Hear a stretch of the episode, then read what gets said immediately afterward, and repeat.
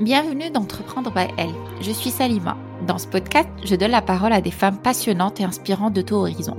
À la tête de leur propre entreprise, elles ont réussi à concrétiser leurs rêves grâce à leur ambition, leur force et leur persévérance sans relâche. Mes invités nous racontent leur parcours, leur quotidien d'entrepreneuse, leur réussite et leur échec sans complexe. Clairement, un bout de leur chemin. Je suis persuadée que leurs précieux conseils et leur parcours vont vous inspirer et sans doute vous donner envie de vous lancer dans l'aventure. Mon objectif est de vous montrer et vous démontrer en toute transparence que c'est possible. Prenez votre courage à deux mains. Si elles ont réussi, pourquoi pas toi? Aujourd'hui, j'accueille Colette Friedrich, cofondatrice de Make Me propose un accompagnement sur mesure et à distance de rééquilibrage alimentaire créé par des diététiciennes diplômées. Grâce à Colette et son associée Sarah, Make a réussi à réinventer le métier de diététicienne via un concept innovant et 100% digital. Colette a démarré sa carrière dans la communication en tant que salariée. L'envie d'entreprendre n'était pas son objectif ultime. Elle s'est retrouvée naturellement dans l'aventure Make Me Healthy après avoir donné un coup de main à son amie Sarah, diététicienne, pour créer son site internet et construire une notoriété sur les réseaux sociaux. Son engouement n'a cessé d'augmenter, qu'elle a fini par rejoindre l'aventure à 100%. Dans cet épisode, Colette nous parle des débuts de Make Me Healthy, des différents paliers franchis depuis 4 ans en termes de recrutement, de digitalisation du processus et le marketing d'influence. Et bien évidemment, de bons conseils sur l'entrepreneuriat et comment bien s'entourer. Personnellement, j'étais très ravie d'échanger avec Colette.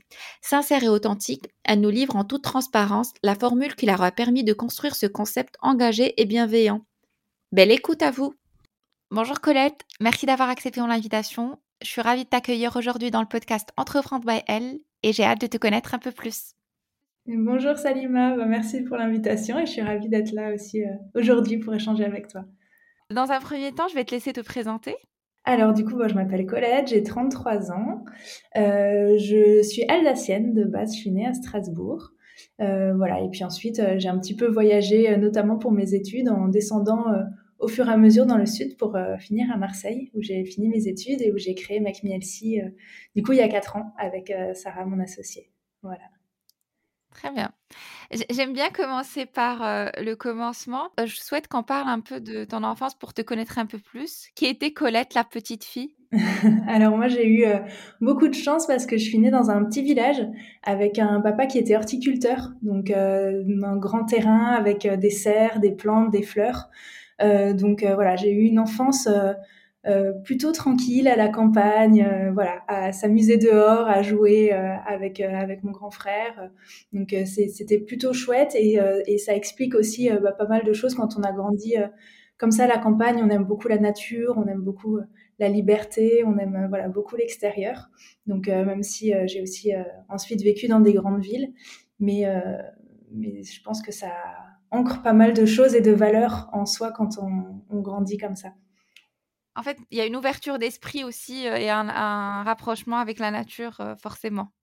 Bien sûr, beaucoup de naturel. Et puis voilà, on avait euh, bah, aussi notre potager. Donc, j'ai commencé, bah, j'allais ramasser les, les œufs euh, directement dans, dans l'enclos des poules. Euh, voilà, j'allais chercher mes fraises dans le jardin. Donc voilà, les photos de, de Colette petite, euh, c'est une petite blonde avec des petites couettes qui joue avec les vers de terre dans le champ à côté. Voilà. Colette dans la prairie. c'est ça, exactement. C'est les photos que, que, je vois de moi. Donc, c'était la réalité, visiblement. C'est il y a longtemps maintenant. Quel était le métier de tes rêves quand tu étais petite? Euh, alors moi, j'ai toujours voulu être maîtresse. J'ai toujours, comme beaucoup de petites filles, je pense. Donc, euh, je me suis jamais trop posé de questions. J'ai jamais cherché plus loin que ça. Je, voilà, je voulais être prof des écoles. Donc, euh, j'ai maintenu ce projet jusqu'à la licence. Euh, jusqu'en fac, où finalement euh, je me suis réorientée euh, après avoir pris un peu plus conscience de ce que c'était justement prof des écoles, maîtresse.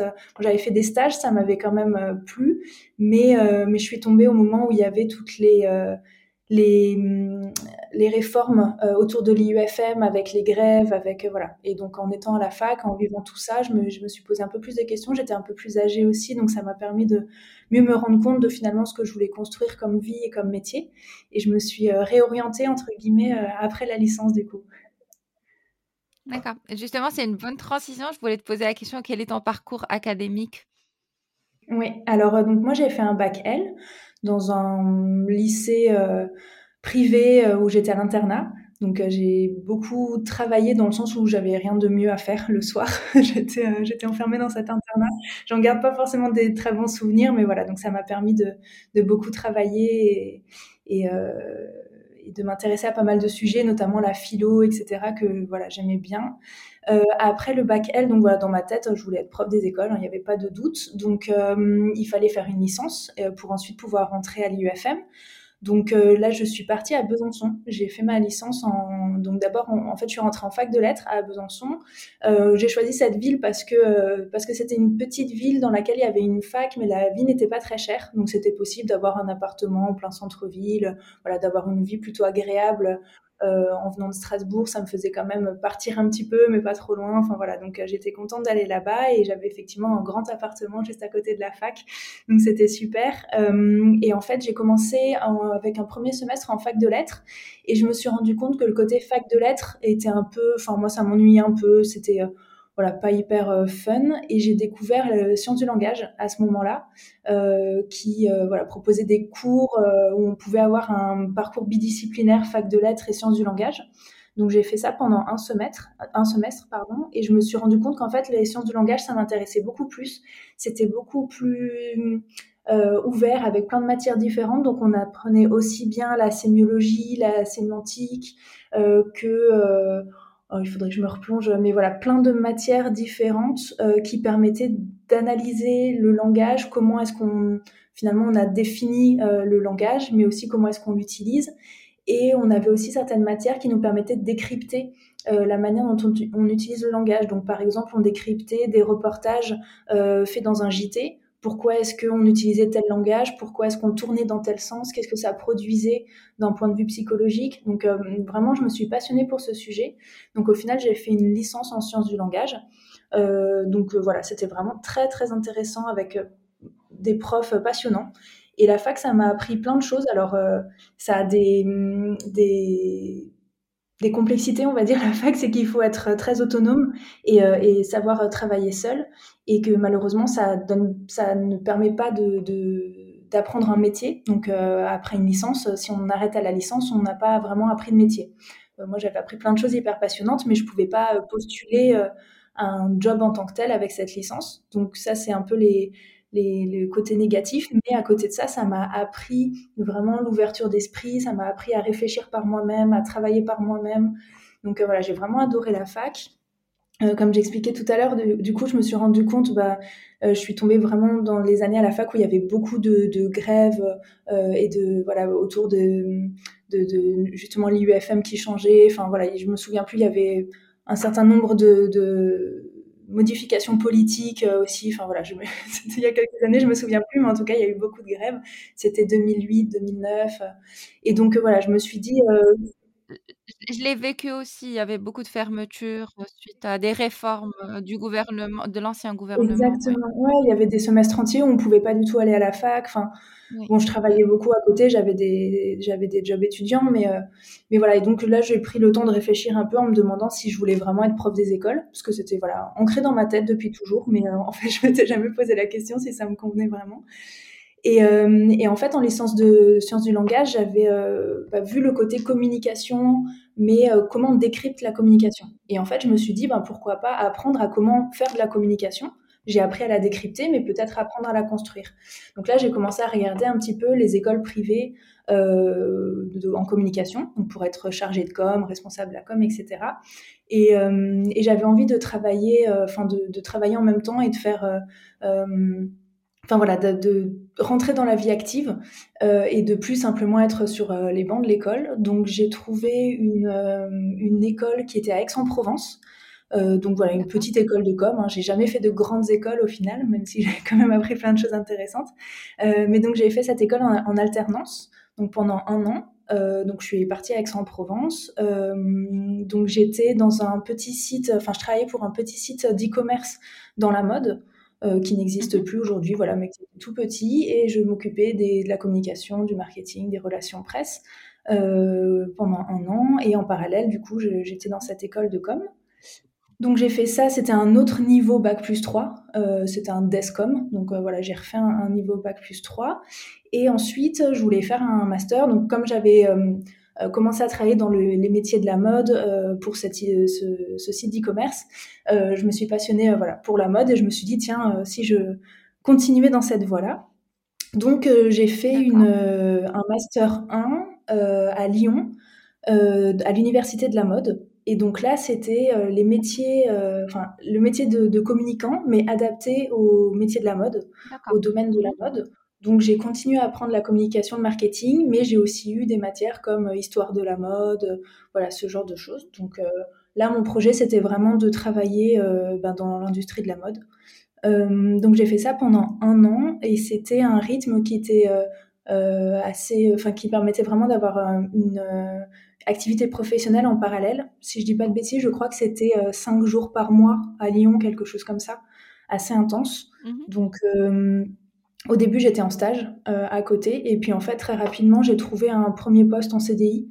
donc qui était chez mon showroom à l'époque. Donc mon showroom, c'était le leader de, du e-commerce dans le, la vente de prêt-à-porter. qui était dans le sud de la France, qui est à Carnoux, donc un petit village près de Cassis. Et ensuite, ils ont été rachetés par Casino et, euh, et depuis, je crois qu'ils ont fermé. Euh, mais voilà, j'ai travaillé pendant un an aussi là-bas euh, et là en tant que community manager. Donc j'ai fini mes études en master 1 euh, en même temps. Je me suis arrêtée au master 1 du coup. Et, euh, et en parallèle, j'avais ce métier, enfin ce, ce, job de community manager chez mon showroom. Et voilà, j'ai commencé comme ça. Très bien, très, très beau parcours en fait qui a, qui a complètement changé au, fur et à mesure en fait en partant de ton envie de petit enfant de, devenir professeur des écoles et puis après ça a changé vers de la communication.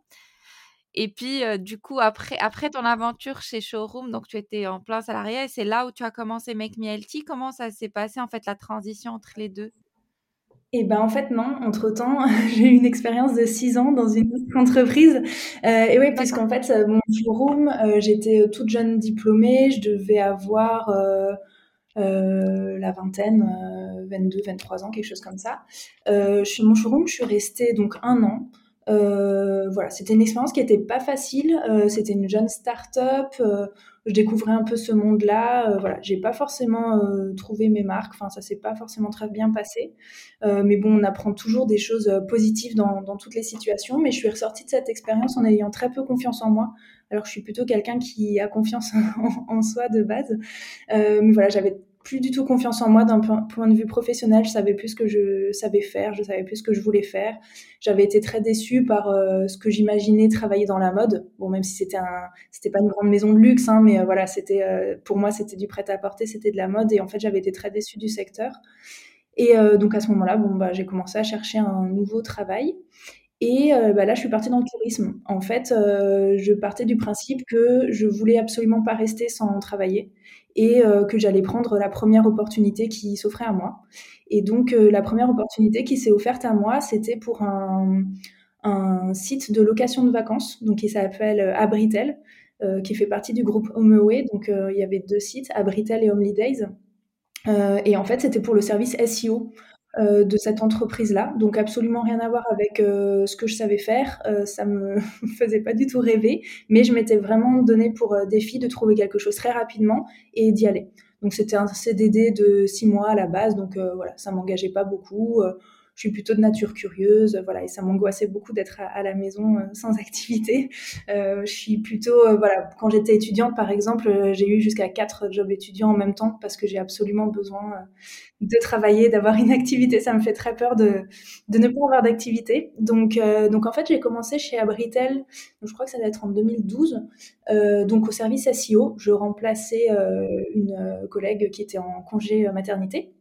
Et donc, euh, j'ai commencé à apprendre à faire du SEO, ce qui me plaisait pas plus que ça. Mais euh, l'entreprise était très agréable. Euh, ça faisait partie, enfin, ça, depuis, ça a été racheté par le groupe Expedia, mais à l'époque, donc le groupe HomeAway, un groupe américain.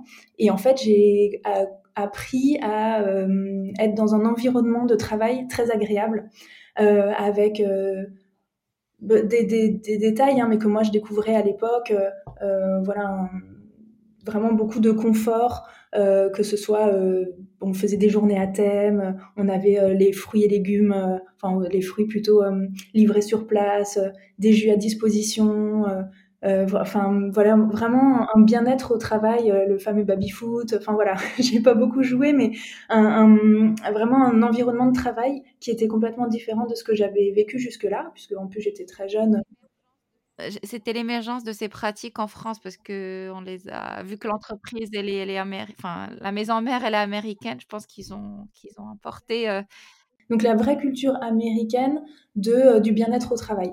Et en fait, mes missions me plaisaient pas plus que ça, mais mes collègues étaient géniaux, j'avais une super équipe, je me sentais très bien dans ce travail. Euh, on était plutôt bien payés. Enfin voilà, à, ce moment-là, c'était un CDD, j'avais pas un salaire fou, mais pour une jeune diplômée, j'étais plutôt bien payée. Enfin voilà, vraiment un, confort et un sentiment de, bien-être. Et au final, ben, ce CDD de six mois, il s'est transformé en CDI de six ans. je suis restée six ans là-bas avec euh, avec euh, du coup des, des, postes différents. Donc après le SEO, j'ai été community manager. Donc là, je gérais. Euh, donc en plus à ce moment-là, ben, Instagram, Instagram n'existait même pas. Hein, C'était le début de Facebook. donc voilà, j'ai vraiment développé toute la communauté Facebook pour du coup Abritel, Days, mais on avait aussi plusieurs langues pour Days. Mm-hmm. Donc je gérais voilà toutes les tous les comptes. le début des publicités sur les réseaux sociaux, enfin voilà, donc très opérationnel. Euh, au bout de peut-être un ou deux ans, vu qu'il y avait beaucoup d'opérationnels, beaucoup de marques différentes, on a pris une agence avec laquelle on a commencé à travailler. Donc, je suis devenue social media manager, ce qui me permettait de faire un peu plus de stratégie et moins d'opérationnel. Euh, et puis ensuite, alors c'est une entreprise dans laquelle il y avait beaucoup de réorganisation. Euh, avec beaucoup d'entreprises. On travaillait beaucoup avec les autres pays, avec les États-Unis. Donc, euh, pendant un moment, j'étais dans des, dans des équipes euh, franco-françaises et puis ensuite, j'ai switché vers des équipes européennes. Donc, après avoir, après avoir glissé de l'équipe SEO à l'équipe marketing, j'ai du coup glissé vers une équipe européenne et là ça a été vraiment la meilleure expérience de ma vie donc en fait j'avais un manager qui était en, en Espagne, donc un, espagnol.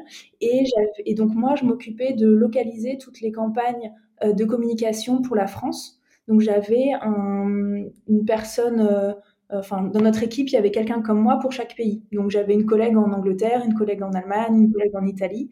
Et en fait, on avait des campagnes de communication globales et nous, on devait faire notre maximum pour que cette campagne s'adapte à notre marché. Donc euh, voilà, je gérais ça avec en plus de l'e-influence. Donc j'ai commencé à travailler avec beaucoup d'influenceurs, euh, ce que j'avais fait un peu dans le passé chez euh, mon showroom euh, notamment aussi. j'ai continué à gérer les réseaux sociaux. Et du coup, j'avais plein de projets hyper différents. Donc, ça allait de la newsletter qu'on envoyait toutes les semaines à nos vacanciers, euh, donc moi, c'était la communication côté vacancier. Il y avait d'autres personnes qui géraient euh, la communication côté propriétaire. Mais donc, euh, il y avait ça. Mais parfois, on avait des spots télé. Donc, c'était trouver la voix qui allait faire le spot télé en France, s'assurer que la traduction convenait bien. donc, je suis allée en studio enregistrer avec avec les, voix pour voilà localiser. on a aussi été sponsor de l'Euro de, de, la compétition de foot. donc là, on s'est retrouvé dans une expérience complètement folle. On avait un appartement au premier étage de la Tour Eiffel euh, pendant un mois. Donc mon bureau pendant un mois, c'était le premier étage de la Tour Eiffel. Donc ça, c'est l'expérience la plus folle que j'ai pu vivre. C'était absolument extraordinaire. Et en fait, voilà, c'était une entreprise dans laquelle il y avait quand même pas mal de budget. Ben, c'était aussi euh, euh, avant toute la crise qu'on connaît, hein, donc le tourisme avec beaucoup de budget, un groupe américain qui faisait pas les choses à moitié, Airbnb qui était arrivé au, euh, entre-temps qui concurrençait beaucoup ce que nous on faisait, qui nous a mis un, qui nous a mis un bon coup de pied aux fesses à devoir un peu se réinventer, se bouger. Donc voilà, pendant six ans, j'ai travaillé là-bas. Euh, vraiment, enfin surtout les deux trois dernières années qui étaient hyper enrichissantes d'un point de vue humain comme d'un point de vue professionnel. Donc euh, aujourd'hui, je suis encore en contact avec mon manager espagnol qui m'a appris énormément, notamment la confiance. voilà. Et puis donc ensuite Ensuite, euh, HomeAway a été racheté par Expedia et Expedia a fait un plan de licenciement. Et donc, je suis partie sur un licenciement économique, euh, donc c'était en 2017, euh, qui était une bonne nouvelle pour moi parce que après avoir passé six ans là-bas, j'étais aussi contente de, pouvoir me lancer dans une nouvelle aventure. voilà. Et ça, c'était du coup avant Make D'accord, mais très beau parcours et puis je pense que cette expérience enfin, je vois comment tu tu en parles et ça ça a l'air très, très intéressant et très, très enrichissant et ça t'a fait grandir et et ça a forcément, heu, servi pour, heu, pour, heu, toute la partie que tu gères, sur, sur Make Me Healthy. Exactement et ça m'a appris beaucoup de choses. Alors d'un point de vue professionnel, c'est évident, mais d'un point de vue, personnel, c'est-à-dire qu'on m'a beaucoup fait confiance. Heu, j'avais une partie de mon équipe qui était à Paris et on me demandait d'aller à Paris toutes les 2 semaines donc heu donc heu, voilà, j'allais, faire mes déplacements comme je souhaitais. Je pouvais travailler de la maison quand je le souhaitais. Voilà et en fait, ça m'a appris vraiment l'indépendance, la confiance, l'autonomie et notamment mon dernier manager euh, qui voilà euh, qui était toujours disponible pour moi mais quand j'allais lui poser des questions il me disait je te fais confiance fais comme tu penses que, que c'est le mieux. Et en fait moi on m'avait jamais dit ça avant surtout en France euh, c'est pas voilà ça fonctionne pas beaucoup comme ça. On n'était pas dans les mêmes bureaux donc ça lui était complètement égal de savoir à quelle heure j'arrivais le matin à quelle heure je partais le soir. Il me faisait absolument confiance et ça ça m'a appris plein de choses justement pour l'entrepreneuriat après d'avoir déjà euh, un pied dans le salariat, mais un pied aussi dans une autonomie totale et une confiance du coup totale aussi. Donc euh, effectivement, mais après on s'en rend compte souvent dans son parcours que chaque expérience a permis de développer quelque chose qui nous a euh, ensuite bah, permis de développer l'expérience d'après et tout est lié finalement. Non, mais tout à fait. Moi, je le dis toujours, toute expérience est bonne à prendre, même si sur le coup on est déçu ça, ça, ça, nous déstabilise ou ça nous casse totalement, mais au final, ça nous construit juste après et on voit les, sur une expérience qu'on qu vit, qu'on vit ultérieurement. Exactement, ouais. Ça, c'est dans tous les cas, je pense que ça marche pour tout dans la vie. Hein. Toutes les expériences qui sont un peu moins agréables nous permettent de développer de nouvelles compétences ou de nouvelles qualités, ça c'est sûr. Exactement. Donc, à quel moment à quel moment tu t'es dit, «Je me lance» et sur sur l'aventure entrepreneuriale et comment tu as rencontré Sarah justement?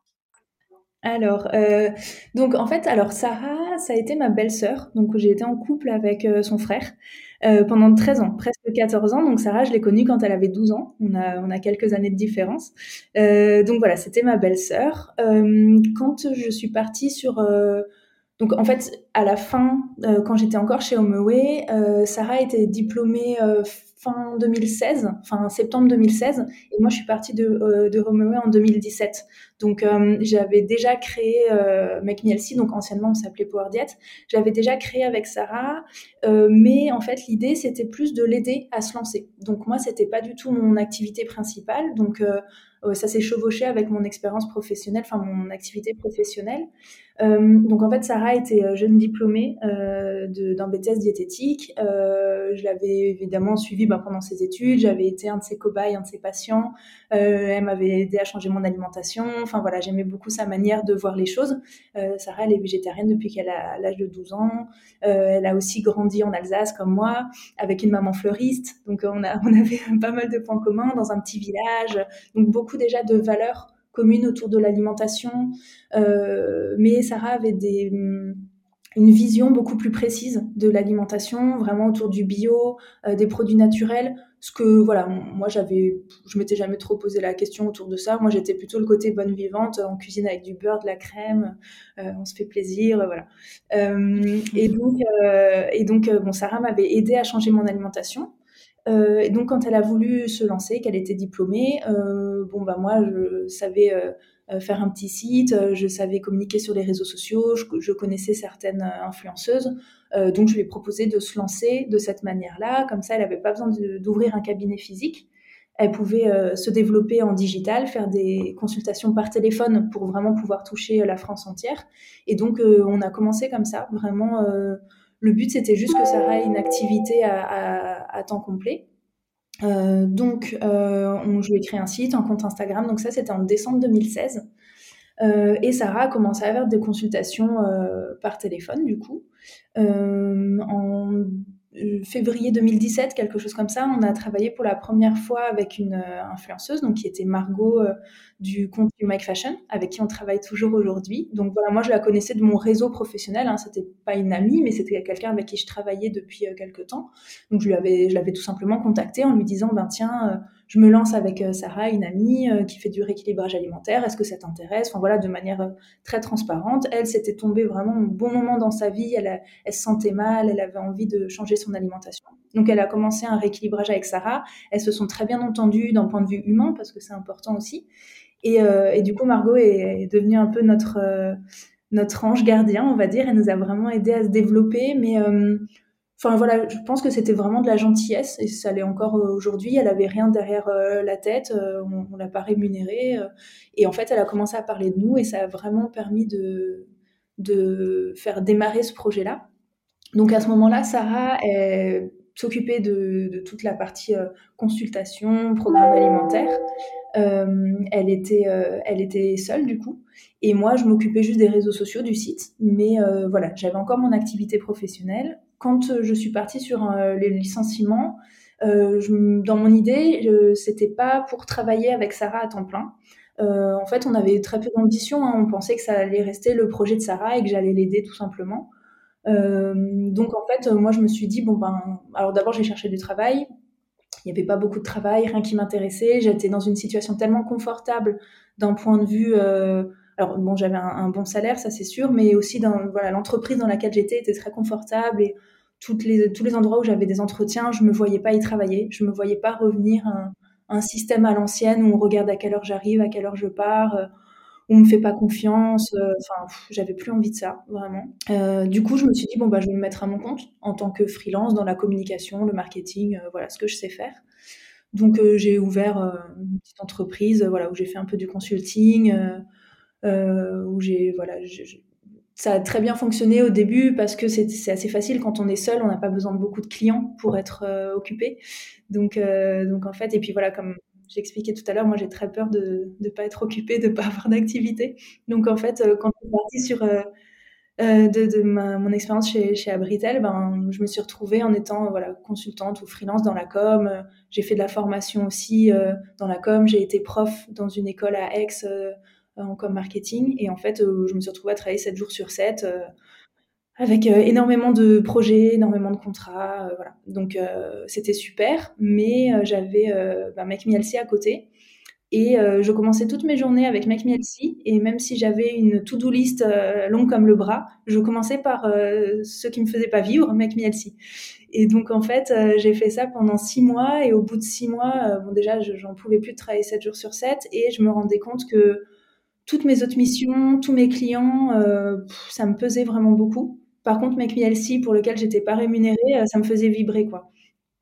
Et donc, euh, ben, au bout de six mois, je me suis dit, bon, faut peut-être juste se poser les bonnes questions. Peut-être que, peut-être qu'en fait, j'ai pas choisi la bonne voie et que travailler pour des clients externes, c'est, c'est pas ce qui est fait pour moi. Et du coup, donc ça, c'était en début 2018. Euh, on a eu une discussion avec Sarah de dire euh, qu'est-ce qu'on fait, parce qu'en fait, Make ça se développait bien. Donc Sarah, elle avait euh, déjà commencé à, recruter des diététiciennes avec qui travailler, qu'elle avait formé à sa méthodologie, sa vision. Donc voilà, moi je m'occupais toujours de la com, du marketing, du développement, mais on n'avait pas d'outils, on n'avait pas développé d'appli. voilà, c'était juste moi je gère la com, Sarah gère la nutrition. Et voilà, elle avait recruté son équipe, etc. Et en fait, au bout d'un moment, je suis juste allée la trouver en lui disant, écoute Sarah, moi, ça me plaît trop ce que je fais avec toi. Euh, par contre, euh, voilà, mes autres clients, ils sont, ils sont bien sympas, mais, euh, mais j'y arrive pas, quoi. Et est-ce qu'on, est-ce que ça te dirait que je rejoigne l'aventure à 100% Et en fait, dans les faits, j'étais déjà là à 100% dans ma tête. Et elle, elle me considérait comme son associée depuis le début, mais on se l'était jamais dit, vraiment. Donc voilà, je lui ai demandé tout simplement, très directement, son accord, quoi. Il, fallait officialiser les choses, c'est ça? C'est ça, exactement. Et ouais, parce que c'est vrai que dans notre histoire, on n'a pas créé une entreprise en se mettant autour de la table, en disant voilà, on s'associe, voilà notre ambition, on fait un business plan, voilà le budget qu'il nous faut. Pas du tout. On a construit vraiment brique après brique jusqu'à un jour se dire tiens, ben, peut-être qu'on peut avoir de l'ambition, peut-être qu'on peut faire autre chose euh, d'un peu plus grand. Mais, euh, mais c'était pas du tout l'idée au départ.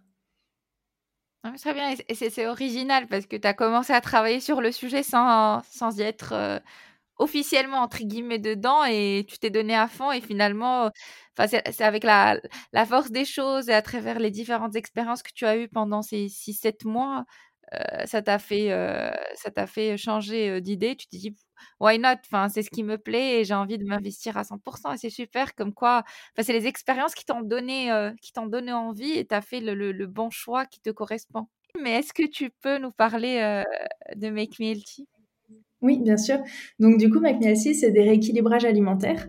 Donc c'est vraiment basé sur la vision euh, de la nutrition de Sarah. Donc le but, c'est de former nos patients à l'équilibre alimentaire, de leur vraiment de les expliquer, de leur expliquer pardon ce qui est bon pour eux, pour leur santé, et donc d'apprendre à consommer des bons produits, donc de connaître les bons produits et aussi dans les bonnes quantités. Et ça, c'est vraiment hyper important. Donc ça, c'est vraiment la vision de Sarah, sa manière de faire. Et en fait, euh, bah, ça s'explique aussi par notre histoire, c'est qu'on s'est vraiment développé euh, petit à petit et toujours comme si on proposait un rééquilibrage alimentaire à une amie, à quelqu'un de la famille.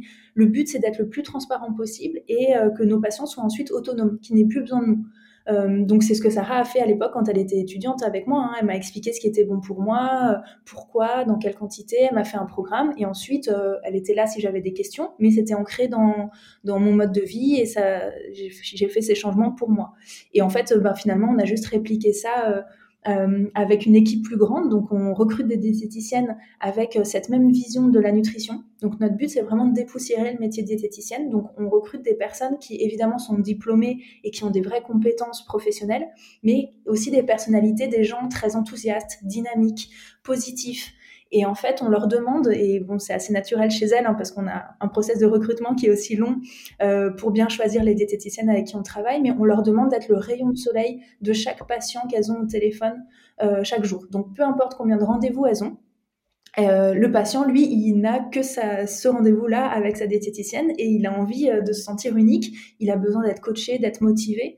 Et voilà, ça c'est très important, cette relation entre le patient et sa diététicienne. Et ensuite, ça c'est vraiment la base, le cœur de ce qu'on fait. Maintenant, on a développé un certain nombre d'outils techniques pour venir supporter euh, ces rééquilibrages alimentaires. Donc, euh, bah, c'est là où moi j'ai pu apporter du coup mon savoir-faire, c'est qu'on a développé déjà un admin côté patient, puisque pendant plus de deux ans, euh, bah, les dossiers c'était des fichiers Word, euh, chaque diététicienne avec ses dossiers de son côté. Enfin voilà, c'était pas du tout organisé, avec beaucoup de tâches administratives qui étaient répétitives pour les diététiciennes. Enfin voilà, donc on a fait un vrai admin côté patient, et puis bon pour la sécurité des données aussi évidemment c'est très important. Et on a fait une appli côté patient euh, où les patients peuvent avoir accès, enfin voilà, tu, la connais du coup, mais elles peuvent avoir accès à leurs programmes, leurs conseils, euh, l'historique de leurs rendez-vous et aussi beaucoup de recettes. On a plus de 570 recettes, euh, des listes de courses, des plannings de recettes. Donc l'appli a vraiment vocation à continuer à évoluer en rajoutant des nouvelles fonctionnalités, en voilà la retravaillant, l'améliorant. Ça c'est quelque chose qui se fait sur le long terme. Euh, et, euh, et, voilà. Et donc moi, je m'occupe vraiment du développement euh, côté technique, mais aussi du développement de la notoriété en faisant des partenariats, en travaillant sur la communication. On a un responsable marketing qui travaille avec moi depuis un an, plus sur la partie acquisition payante.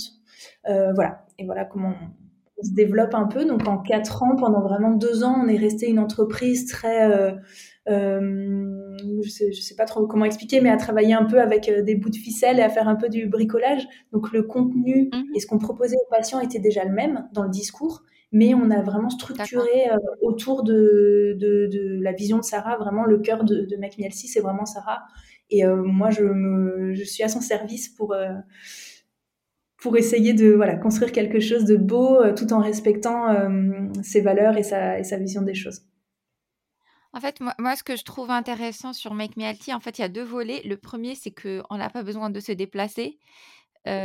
moi, personnellement, j'ai j'ai pas, pas trop de temps parce que j'ai un métier déjà de consulting qui est très prenant. En plus, là, je suis maman et je me vois pas prendre rendez-vous à chaque fois et me déplacer, attendre. Il y a souvent des retards. Il y a souvent des retards. Du coup, je me vois pas me déplacer ailleurs, attendre 15-20 minutes et, le deuxième point, c'est digital et, je trouve, l'idée super, elle est innovante. C'est que même dans le, premier bilan qu'on fait, c'est monitoré, j'imagine, par un robot. Et, du coup, c'est très. Moi, j'étais surprise quand j'ai commencé à, remplir le bilan. en fait, c'est très fluide et c'est très ludique.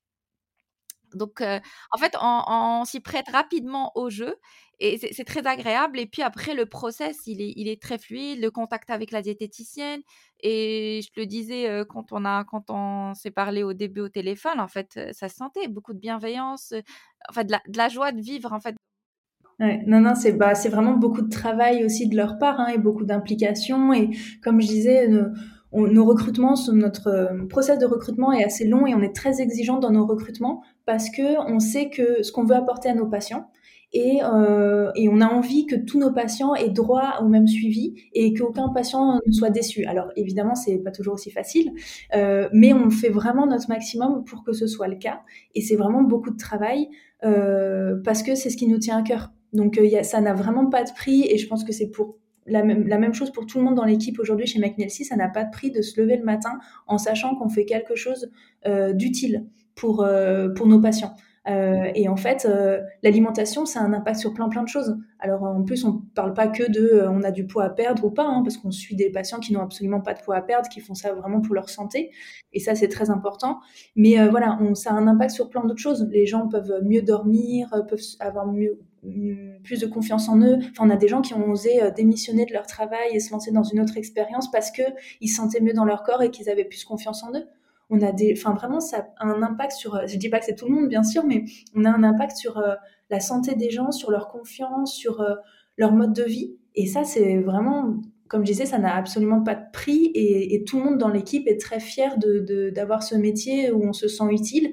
Et du coup, on essaye de garder vraiment ça au cœur et de tout ce qu'on développe autour, que ce soit les partenariats, que ce soit l'aspect technologique, tout ce qu'on fait, on essaye de faire en sorte que ça respecte toujours cette valeur qu'on a au, à cœur au début, comme tu disais, juste d'être bienveillant et de faire du, bien autour de nous euh, autant que possible.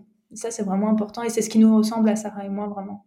Euh, moi, ce que j'aime aussi, c'est euh, c'est le fait, enfin, je sais pas si je spoil, mais en fait, on n'a pas de programme genre euh, lundi tu vas manger euh, je sais pas deux, mmh. tranches de pain avec avec du beurre de, cacahuète midi tu vas manger du saumon et c'est du saumon et avec tel mmh. tel féculent en fait c'est des règles et puis tu manges comme tu veux et c'est ce qui, ce qui est intéressant parce que on a tous peut-être essayé un régime pour prendre du poids ou pour perdre du poids et on a vraiment mmh. un programme rigide où il faut manger ça, ça, ça, vraiment avec des aliments précis et pas un groupe alimentaire. Je ne sais pas si on dit ça en termes d'éthique, groupe alimentaire, mais tu me, tu, corriges si je dis non, non, c'est juste. Et en fait, nous, dans nos programmes, effectivement, on donne des portions pour chaque catégorie d'aliments, mais on donne pas de recettes. Alors, voilà, on a, euh, tu vois, plus de 500 recettes sur l'appli, donc euh, on, on, propose des recettes, mais on les impose pas. Et ça, alors ça ça trouble parfois certains patients qui nous contactent, qui voudraient avoir des recettes. Parce qu'en fait, ils ont cette habitude d'être un peu infantilisés. Tu vois, voilà ce que tu dois faire pour perdre du poids et, presque de souffrir, tu vois. T'aimes, t'aimes pas, euh, peu importe, voilà ce que tu dois faire. Et en fait, ça, c'est vraiment la vision de Sarah, c'est qu'elle ne veut pas infantiliser les patients, elle veut les rendre autonomes parce qu'elle veut absolument que quand un patient a terminé son suivi avec nous, qu'il n'ait plus besoin de nous, qu'il sache quoi faire. Et en fait, c'est une démarche qui est complètement différente d'une entreprise qui se crée avec un business plan qui veut fidéliser ses patients pour les garder ou ses clients. Hein, la plupart du temps, nous, c'est des patients, mais voilà, la plupart des entreprises, c'est des clients qui veulent les fidéliser sur le long terme et, les infantiliser pour qu'ils aient toujours besoin. De, de, de, cette entreprise. Nous, on a plutôt capitalisé sur le bouche à oreille qui est positif. Donc oui, on fidélise pas nos patients parce qu'on veut faire du bon travail pour qu'ils n'aient plus besoin de nous. Si on fait du bon travail, c'est que le patient ne revient plus. Euh, normalement. Euh, mais par contre, on a grâce à ça un bouche à oreille très positif parce que le patient, du coup, ben, se sent euh, pris en considération, se sent responsabilisé, apprécier la manière dont on l'a dont on l'a formé et, du coup, ben, va en parler en bien autour de lui et finalement, ben, c'est pas quelque chose qu'on avait calculé au départ, mais aujourd'hui, quand on prend du recul et qu'on analyse ce qu'on fait, ben, finalement, ça nous sert plus euh, d'avoir un bouche à oreille positif que d'essayer de, fidéliser des gens. Et en plus, il s'agit de leur santé. Donc, euh, voilà. Et c'est pour ça que nous, on est absolument contre ben, tout ce qui est, par exemple, produits, enfin, plats préparés, livrés à domicile, etc. Parce que oui, quelqu'un va perdre 10 kilos en un mois. Bon, super. Mais quand il arrête sa livraison de repas, ben, il sait toujours pas ce qu'il doit cuisiner. Il sait toujours pas quoi mettre dans son assiette. Il sait toujours pas ce qui est bon pour lui. Donc voilà. Et je pense qu'il y a de plus en plus aussi de, patients, de consommateurs qui ont plus envie d'être pris pour des idiots et qui ont juste envie de comprendre ce qui est bon pour eux et qu'on arrête de leur mentir, quoi. Ben oui, et surtout se rapprocher de tout ce qui est naturel parce que avant, avant, il n'y avait pas ce taux d'obésité. Si on parle de, de, de, prise de poids, il n'y avait pas des, des maladies qu'on voit, qu'on voit à cette époque, et, parce que tout le monde mangeait des, des choses pas, enfin, naturelles et pas, il y avait, il y avait quasiment pas de produits industriels. Donc, il vaut mieux revenir à la nature que d'aller vers des plats préparés. Moi, je, je suis complètement en mmh. phase. Mais c'est pour ça qu'en plus, même ce qu'on propose dans les rééquilibrages alimentaires, au final, c'est des choses très basiques. Hein. C'est juste de revenir à des choses simples, brutes, à transformer nous-mêmes nos produits. Euh, enfin voilà, et en fait, on, Sarah, dans sa vision de la nutrition, elle a rien réinventé. Euh, quand parfois on voit des pseudo-régimes miracles qui sortent des, choses, mais vraiment on se demande où est-ce qu'ils ont eu cette idée. Et en fait, nous, ce qu'on propose, c'est juste de revenir aux choses basiques, ce que la nature nous offre, comment on le transforme, de quoi notre corps a besoin point, voilà, le plus simple possible. Ce qui est déjà pas facile parce que quand on va dans un supermarché, il y a 80% euh, de ce qu'on trouve dans le supermarché qui est pas bon pour notre santé. Donc au final, revenir à des choses simples, c'est pas forcément euh, facile dans la, le monde dans lequel on vit, quoi. Mais voilà, c'est ce qu'on essaye de bah, faire en tout cas. Oui, parce que on est tenté et parfois on fait nos courses quand on a faim et c'est pas la bonne méthode. Après, voilà, il faut vivre dans, le... faut accepter le monde dans lequel on vit et on aime, on apprécie tous une bonne pizza, on apprécie tous une pâtisserie, on apprécie tous euh, des choses qui sont pas toujours saines pour nous, mais voilà, ça fait partie de la vie aussi et faut savoir se faire plaisir malgré tout. Oui, tout à fait, tout à fait. Et, et, du coup, là, vous êtes combien sur, sur Make Me Healthy? Alors aujourd'hui, on a 10 diététiciennes qui travaillent avec nous. Euh, on a donc notre responsable marketing et puis Sarah et moi. D'accord. on se développe petit à petit. Moi, c'est super. Déjà en 4 ans, en 3 4 ans, vous êtes, euh, vous êtes une équipe de, de 12, 13 personnes. c'est très, très bien. c'est une grande fierté. Là, il y a quelques semaines, on a fait une journée d'équipe tous ensemble parce que c'est vrai que c'est compliqué en ce moment de se rassembler. Et euh, voilà, j'ai pris conscience quand on était tous ensemble dans la même pièce pendant cette journée d'équipe. J'ai eu une espèce de, choc en me disant waouh, on, arrive à faire travailler euh, autant de personnes. Euh, enfin voilà, on les, on les paye pour qu'ils travaillent avec nous quoi. Et, et c'est ouais, j'ai eu un espèce de comme je disais, de prise de conscience parce que et moi, on s'est jamais imaginé chef d'entreprise, on n'a jamais rêvé de ça. Nous, ce qu'on aime, c'est la liberté, l'indépendance et avoir un métier qui fait du sens. Mais ce qui va autour, voilà, on n'en avait jamais rêvé. Donc, euh, c'est super de finalement d'avoir réalisé ça euh, malgré tout, quoi. Ouais, bah, bravo.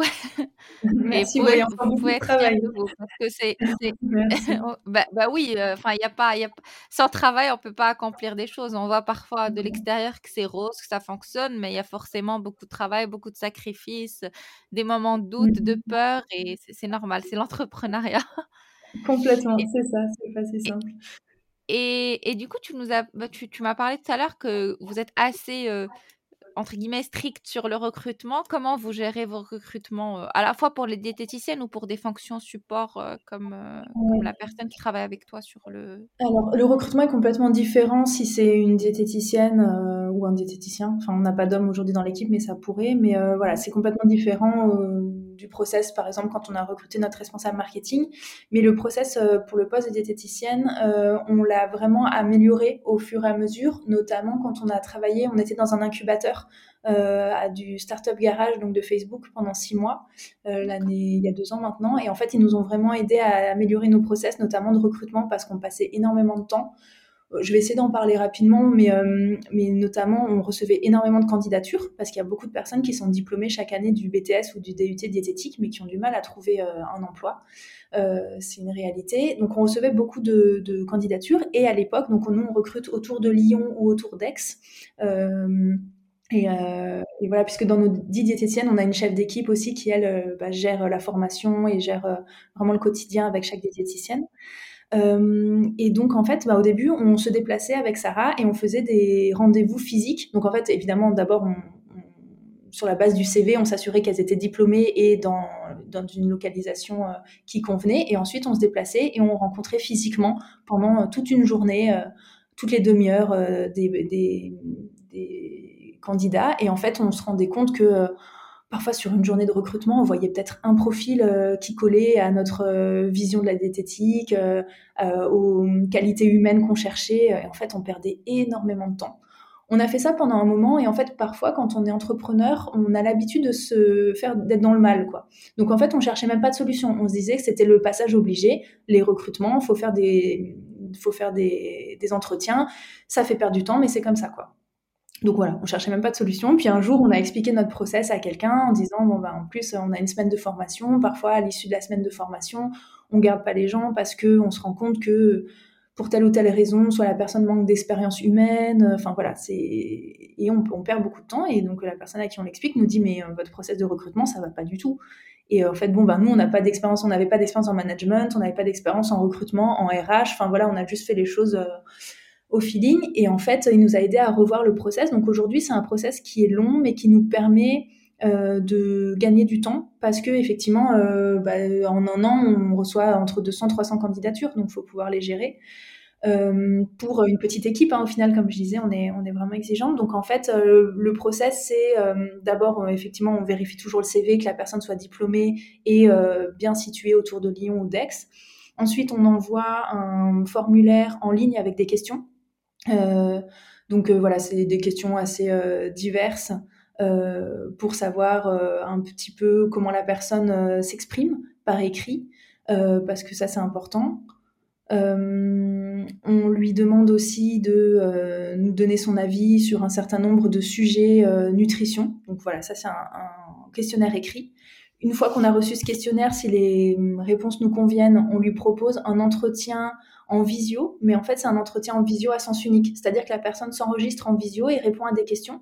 Et nous on visionne le on visionne euh, de notre côté ensuite. Donc ça ça évite euh, les allers-retours de euh, à quel moment vous êtes dispo oui non sur quel support enfin voilà. C'est très intéressant. Moi j'ai jamais jamais entendu ce type de, enfin, ce premier filtre d'entretien et c'est très intéressant. J'ai plus le nom de l'outil en tête, mais on utilise un outil qui permet, voilà, de se connecter et de donc on, la question c'est juste euh, expliquer votre parcours et euh, pourquoi vous postulez chez MacMielsi. Donc euh, voilà, et on a cinq minutes pour répondre à cette question en visio. Donc là c'est plus pour effectivement voir comment la personne s'exprime aussi à l'oral, parce que nous toutes nos consultations sont faites par téléphone, donc on a besoin de voir aussi si la personne est à l'aise à l'oral, etc. Donc euh, là, c'est voilà plus euh, un petit, mais ça dure cinq minutes. Hein. Et ensuite, euh, si la personne passe cette étape-là, on fait une consultation test par téléphone. Donc moi, je suis le patient test. Sarah, elle écoute. Et on fait une première consultation. Donc le, la diététicienne reçoit un petit brief, un petit dossier. Et voilà, moi, je suis un patient et, et, je lui dis quelles ont été mes difficultés. et donc là, c'est plus pour voir bah, comment la diététicienne fait une consultation de base, hein, parce que nous on la forme évidemment, mais qu'est-ce qu'elle de base ferait? Et euh, voilà, si elle est sympa, si elle est dynamique, si elle est enthousiaste, si elle donne des conseils, euh, donc euh, et si elle s'exprime bien. et si la personne passe ce test, ensuite on la rencontre physiquement. Donc du coup, on rencontre beaucoup moins de gens physiquement, et quand on les rencontre physiquement, c'est que déjà on est quasiment sûr que ça va matcher, parce qu'on sait que la personne sait s'exprimer à l'écrit, sait s'exprimer à l'oral, a la même vision de la nutrition que nous. voilà, donc c'est pour ça que je disais c'est assez long. Euh, mais c'est beaucoup plus qualitatif pour nous et euh, ça fait perdre moins de temps à tout le monde. oui, tout à fait. C'est vraiment qualitatif. Donc, vous avez un premier filtre visio où elle pitch un peu son parcours et puis après, euh, une étude de cas, ce qu'on, qu'on peut appeler une étude de cas avec, avec vous et puis, et puis après la rentrée. Mais... Et après, on a une formation d'une semaine et et on se laisse toujours euh, cette formation euh, pour éventuellement bah, décider de ne pas travailler ensemble. Ça peut être dans les deux sens. Hein. Ça peut être la candidat qui finalement se dit non, ça me convient pas, le téléphone, euh, voilà, parce que c'est un des freins. Hein. C'est voilà, souvent des diététiciennes, elles sont un peu freinées par le côté téléphone, et nous on leur apprend à utiliser le téléphone au contraire comme quelque chose de positif pour développer une relation de confiance sans le regard. Et en fait, au final, la plupart de nos patients sont hyper convaincus par le téléphone. Euh, soit ils l'étaient déjà au départ, soit c'est nous qui les avons convaincus parce qu'on met en place un certain nombre de choses euh, pour euh, faire en sorte que ce soit pas un frein, mais au contraire quelque chose de positif. Donc, mmh. donc voilà. Mais bon, tout ça c'est le travail de, Sarah et donc de Marie, notre chef d'équipe, sur la formation, etc. voilà, de donner un maximum de clés à l'équipe. D'accord, très bien. Et, et, à quel moment, à l'époque, Sarah s'est dit, c'est bon, je vais, je vais, je vais recruter quelqu'un? Sarah, il y a beaucoup de choses qui sont faites dans la douleur. C'est qu'en fait, elle travaillait tellement, elle n'en pouvait plus, mais euh, c'est compliqué de refuser des patients quand on est super content que ça marche bien. Et en fait, euh, bah, il, a fallu qu'on lui dise une fois, deux fois, mais Sarah, est-ce que tu es sûre que peut-être tu pourrais travailler avec quelqu'un? Et vraiment, elle, avait du mal à imaginer de pouvoir euh, donner ses petits patients euh, à une diététicienne euh, qui travaillerait avec elle, de lui faire confiance, que d'être sûre du discours de la diététicienne, parce qu'au final, chaque diététicienne a sa vision des choses. et quand on va voir une diététicienne en cabinet, on ne sait jamais trop ce qu'on va nous conseiller. Donc en fait, on a vraiment passé, enfin on lui a expliqué avec Sarah, on en a parlé pendant un moment, de dire qu'en fait elle pourrait former une diététicienne à sa vision et à son discours. Et finalement, c'est ce qu'on a fait après avec chaque membre de l'équipe. Mais, euh, mais Sarah, elle a toujours besoin de beaucoup de temps pour euh, réfléchir, accepter les choses et ensuite les faire. Donc ça a été à peu près euh, comme ça pour tous les grands changements qu'on a eus. par exemple, la prise de rendez-vous en ligne. Bah, au début, Sarah, elle n'était pas pour parce qu'elle disait non, mais moi, j'aime bien pouvoir d'abord échanger avec le patient et puis pouvoir lui proposer un rendez-vous. Sauf que ça lui prenait un temps fou d'échanger des mails avec un patient pour lui proposer un rendez-vous. Donc au final, on a fait euh, la prise de rendez-vous en ligne, pour le paiement en ligne, ça a été la même chose. Enfin voilà, donc on a vraiment avancé euh, un petit peu euh, dans la douleur, comme je disais, juste parce qu'à chaque fois, on se rendait compte que c'était trop en termes de charge de travail, c'était plus possible, et à chaque fois, il fallait trouver une solution pour qu'elle puisse un peu souffler et, se concentrer sur des choses qui avaient plus de valeur ajoutée. Et en fait, Sarah, elle a une capacité de travail énorme. C'est quelqu'un qui peut abattre un travail, une quantité de travail. Vraiment, j'ai jamais vu quelqu'un comme ça. Donc en fait, elle dit rien et en fait, elle peut euh, vraiment euh, souffrir sur des tâches qui n'ont pas lieu d'être. Euh, et, en fait, après, j'essaye de l'aider en disant non mais attends, ça, on peut faire autrement. Il y a des outils qui permettent de gagner du temps. Et après, elle est ravie. Mais voilà, c'est quelqu'un qui se rend pas compte en fait qu'elle pourrait se faciliter la vie. non mais c'est ça en fait. Tous les entrepreneurs ils disent ça en fait le, premier recrutement, il est un peu décisif parce qu'on c'est comme un bébé et du coup, on veut pas on veut pas forcément déléguer cette tâche ou parce qu'on sait pas comment comment la personne qui est recrutée, donc l'employé ou le collaborateur, va représenter sa marque? Ouais, c'est hyper et, et, je pense que c'est difficile et en plus je trouve, ce que je trouve difficile chez vous, c'est que vous n'avez pas le contrôle quand le, le, le la diététicienne ou le diététicien, dans le futur, contacte le client. Donc, vous n'êtes pas, pas, vous êtes pas à l'écoute de, l'appel. Donc, c'est ce qui est difficile et vous ne savez pas s'il véhicule les mêmes valeurs, euh, les, valeurs de Make Me Healthy. Exactement. C'est pour ça, c'est de la confiance, c'est de la formation et c'est un processus de recrutement euh, hyper exigeant pour pas se tromper. Bah, après, évidemment, on s'est déjà trompé, hein, mais je veux dire, voilà, c'est de l'humain. Hein. Mais, euh, mais ça, c'est vraiment le cœur de notre euh, de McMielsi et c'est une de nos plus grandes problématiques. Hein, c'est d'arriver à agrandir l'équipe tout en gardant la qualité de service de base, voilà, comme si chaque patient était suivi par Sarah.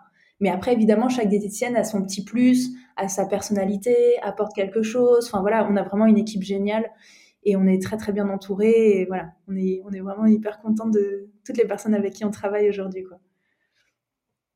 Euh, on a parlé tout à l'heure du marketing d'influence. Euh, moi, aussi, je vous ai connu via Margot et, et aussi via Manon, LT Challenge. Oui, oui, ouais, complètement.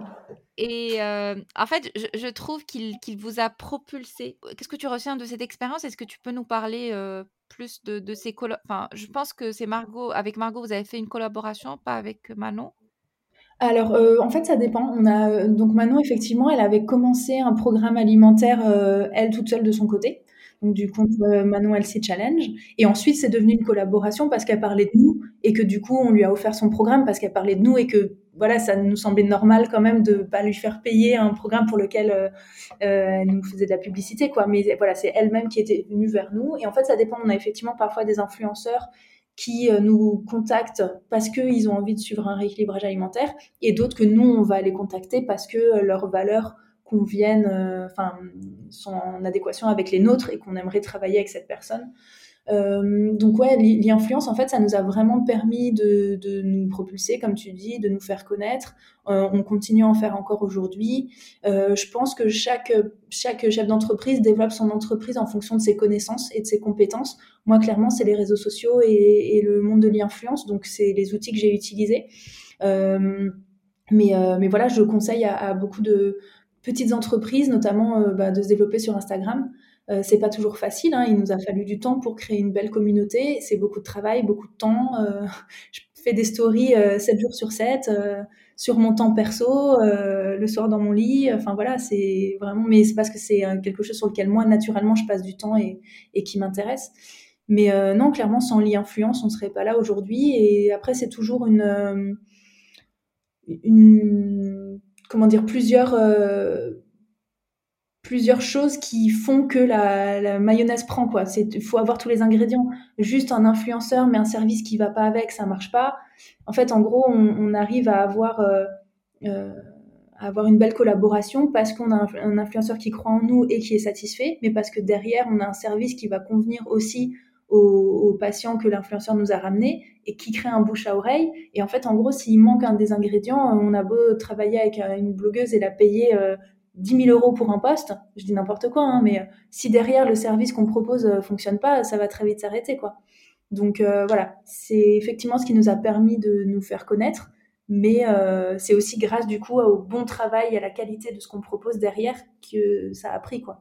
Mm. Exactement, parce que moi, on me dit souvent, c'est un passage obligatoire pour gagner en autorité et en visibilité en fonction du, business.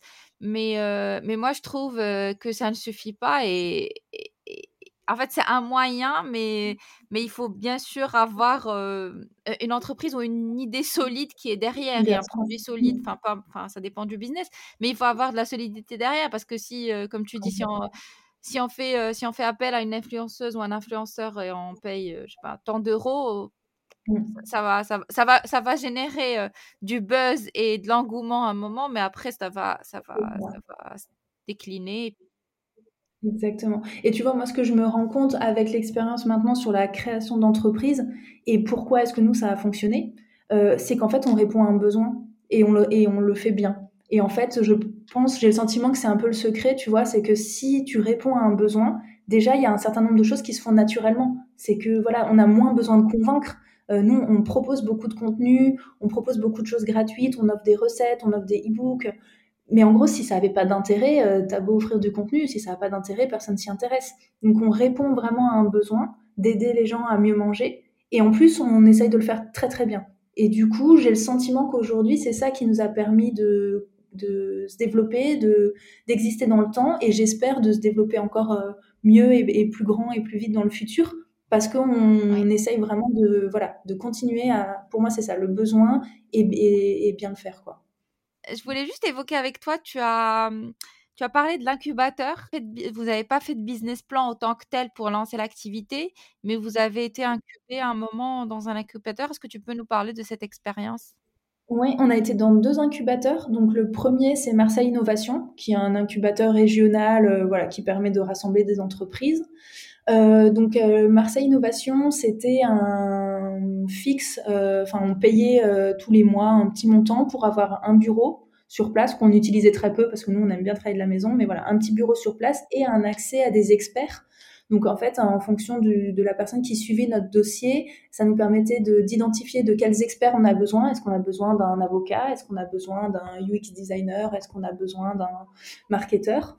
Et euh, ensuite, on avait le droit de consulter cette personne-là un certain nombre d'heures donc, on a rencontré, par exemple, notamment une personne qui nous a vraiment, un expert qui nous a vraiment beaucoup aidé sur tout l'aspect euh, automatisation euh, des tâches administratives, de la prise de rendez-vous, du paiement en ligne, un certain nombre de choses que voilà qu'on n'avait pas automatisées. Et lui, on lui a expliqué notre projet et il a montré du doigt très rapidement les choses sur lesquelles on pouvait gagner du temps et s'améliorer. Donc lui, par exemple, ça nous a vraiment appris énormément de choses.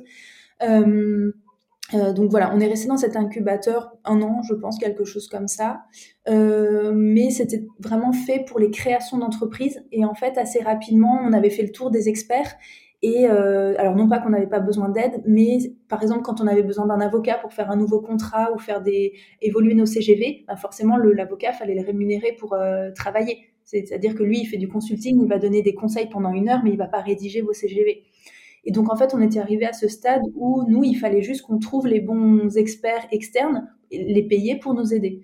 Donc, on a décidé d'arrêter avec l'incubateur et plutôt de chercher nous-mêmes à chaque fois euh, le, bon interlocuteur qui pouvait nous aider. Donc euh, voilà. Et ensuite, euh, Marseille Innovation nous a permis de rentrer dans le l'incubateur de Facebook, puisqu'en fait, Facebook, pour la première fois, lançait son programme de start-up en région.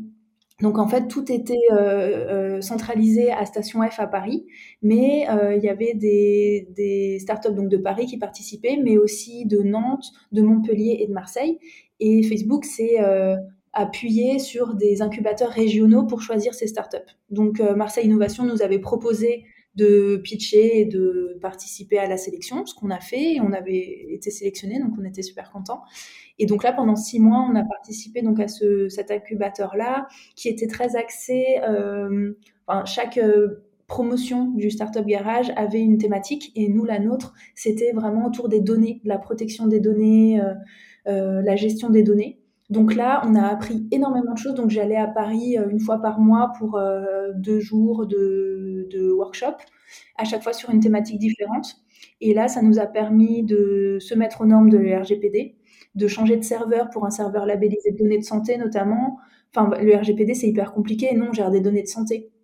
Donc ça nous a vraiment aidé là-dessus, mais aussi à communiquer sur la manière dont on gère les données personnelles pour rassurer, euh, voilà, mais sans en faire trop. Enfin voilà. Euh, j'ai appris plein de choses à chaque fois sur chaque workshop, de choses que je pouvais mettre en place directement moi dans mon entreprise. On était une des plus petites euh, entreprises parce que nous, on n'a jamais levé de fonds et que toutes les autres boîtes, la plupart, avaient levé des fonds et avaient des moyens.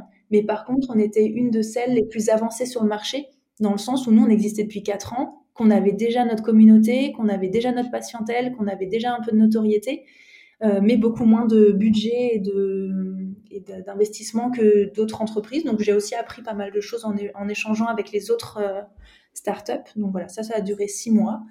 Et depuis, on se, on se débrouille tout seul, mais avec des experts. Moi, j'ai tendance à faire appel. Euh, là, par exemple, je voudrais améliorer l'appli. Je vais faire appel à un UX designer freelance. Euh, quand j'ai besoin d'améliorer euh, euh, du texte, je vais faire appel à une rédactrice. Euh, voilà, j'utilise beaucoup des compétences de freelance externe parce qu'on peut pas recruter en interne autant de personnes. On n'en a pas besoin à temps, à, à temps plein. Donc voilà, je fais appel à des experts comme ça pour nous aider et je pense aujourd'hui avoir le recul nécessaire pour plutôt travailler comme ça, plutôt que d'être en incubateur. Ou en incubateur, on va attendre qu'on nous donne des conseils. Et moi, je vais plutôt être proactive en disant, voilà, j'ai besoin de conseils sur tel sujet, aidez-moi. Euh, mais voilà. Mais après, c'était hyper intéressant au début et je trouve que c'est bien de passer par là. Après, il faut faire attention. Enfin, moi, la petite euh, petit point négatif que j'aurais par rapport à, aux incubateurs, c'est qu'en fait, ben, les startups, c'est un business à part entière et il y a des entreprises qui gagnent de l'argent avec les startups.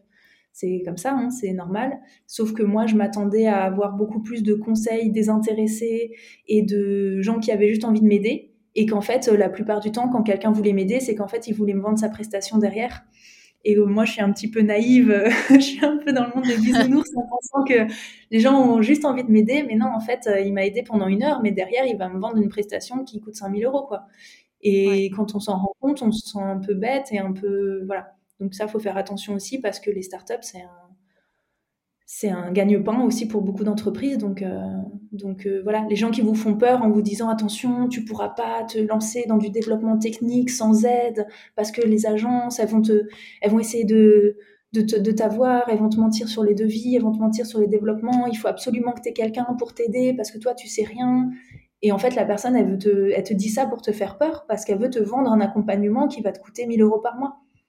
Et en fait, ben non, moi je me suis dit, euh, non, je vais travailler avec mon agence et je vais leur faire confiance, je vais me faire confiance et ça s'est très bien passé.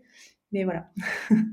oui, il faut faire la part des choses, prendre euh, ce qu'il y a à prendre et puis euh, suivre son instinct aussi et voir en fonction de ses capacités qu'est-ce qu'on peut prendre comme accompagnement. Ouais. Il faut faire très attention aux gens qui essayent de vous faire peur ou de vous faire douter parce que eux, ils ont leur intérêt à. Enfin voilà, j'ai rencontré quelques personnes comme ça et ça, ça m'a un peu refroidi. C'était en incubateur et ça m'a un peu refroidi. Ouais. D'accord. Bah, c'est de très bons conseils pour euh, les futurs et, euh, entrepreneurs et entrepreneuses qui veulent se lancer dans l'aventure. Euh. Du coup, quels sont les prochains défis de, de Make Me Healthy? Prochain défi de McNelcy, c'est vraiment continuer à se développer. On veut se développer plus rapidement que ce qu'on a fait ces quatre dernières années, mais comme je disais tout à l'heure, en gardant vraiment au cœur notre exigence, notre, notre, la qualité de notre service. Ça, c'est vraiment... et du coup, c'est un, une, un défi qui marche pour tous les secteurs. Si demain on communique plus, ou on recrute plus, ou on fait un meilleur outil, ou voilà, peu importe tout ce qu'on fait, il faut qu'on arrive à aller un peu plus rapidement parce que, bon, voilà on travaille beaucoup, mais on se développe pas très vite. Donc, euh, à, notre, à notre sens en tout cas. Donc, c'est vraiment voilà, essayer de, de, faire les bons choix pour aller un peu plus vite, mais, euh, mais bien le faire. Très bien, bah, bon courage. Et donc, du coup, si on veut suivre euh, vos aventures, où est-ce qu'on peut vous retrouver? Alors, du coup, si c'est les aventures plus d'un point de vue professionnel, je poste beaucoup sur LinkedIn, sur le compte LinkedIn de MacMielsi. Alors que ce soit une veille sur l'aspect nutrition entrepreneuriale, mais aussi sur toutes nos actualités quand c'est un nouveau partenariat ou une nouvelle fonctionnalité. Ça, c'est plus pour le côté B2B. Après, sur Instagram, euh, là, c'est plus le côté inspirationnel, motivation, où là, effectivement, je communique beaucoup aussi. on est présent sur Facebook, mais Facebook, c'est, je, le, je le considère plus comme un deuxième Instagram. C'est pas forcément la meilleure stratégie, mais voilà, j'ai, j'ai pas le temps Pareil sur Pinterest, hein, je partage les mêmes choses qu'Instagram. Notre euh, centre, on va dire, c'est notre cœur, c'est vraiment Instagram. Euh, voilà, principalement, nous retrouver. Après, on a notre site, on a notre web app, on a notre newsletter. Euh. Si on veut suivre le, le, rééquilibrage alimentaire de Make Me Healthy, c'est où? Oui, alors du coup, il bah, faut aller sur notre site makemehealthy.fr. Et du coup, depuis notre site, donc déjà, vous trouvez toutes les informations sur les tarifs, euh, sur notre fonctionnement. Et ensuite, donc, on commence effectivement par un bilan nutritionnel en ligne, euh, au cours duquel on choisit la formule qu'on souhaite suivre, donc soit trois consultations, soit huit consultations. Et ensuite, on est guidé vraiment dans le process au fur et à mesure. Donc, après le bilan en ligne, on demande à nos patients de faire un relevé alimentaire, puisque nous, on se base vraiment sur ce relevé pour créer les programmes ensuite sur mesure en fonction des habitudes existantes. Mhm. Euh, une fois que le relevé alimentaire est fait, on choisit sa diététicienne, on prend rendez-vous avec elle et on reçoit son programme du coup huit jours environ avant son premier rendez-vous. Donc pour avoir le temps de tester son programme pendant huit jours, comme ça le premier rendez-vous avec sa diététicienne, on parle vraiment euh, directement voilà de du programme, ce qui s'est bien passé, ce qui s'est moins bien passé, comment est-ce qu'on on modifie, euh, on réadapte le programme, est-ce qu'on a besoin, est-ce qu'on a des questions, enfin voilà. Tout ça, tu, tu le sais. oui. pour clore euh, du coup le podcast, un dernier conseil pour euh, les, euh, les, personnes qui veulent se lancer dans l'aventure entrepreneuriale? Ouais, moi je dirais vraiment suivre son intuition. C'est toujours ce que j'ai fait, que ce soit au cours de mes études, que ce soit dans ma vie professionnelle.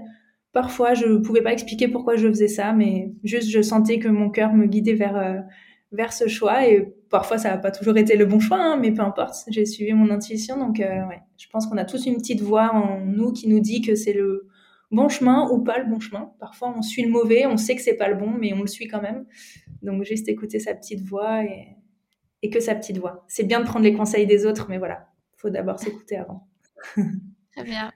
Merci encore une fois d'avoir euh, accepté mon invitation. Je te souhaite plein de succès euh, dans l'aventure euh, Make Me Healthy avec Sarah et toute, toute, l'équipe. Et gardez vos valeurs actuelles. Et moi, je trouve que c'est ce qui fait votre force. Bah écoute, un grand merci. Je pense aussi que c'est ce qui fait notre force. Donc, on va essayer de maintenir ça au cœur comme on, comme on le fait déjà. Mais voilà, merci en tout cas de m'avoir donné la parole et puis euh, désolée si j'ai beaucoup parlé. non, merci à toi, c'est très très intéressant tout ce que tu nous as dit à travers le podcast. Merci de votre écoute. Je vous donne rendez-vous sur la page Instagram de Entreprendre by Elle pour suivre l'actualité. N'oubliez pas de vous abonner au podcast sur votre plateforme d'écoute et de le partager. À la semaine prochaine pour un nouvel épisode.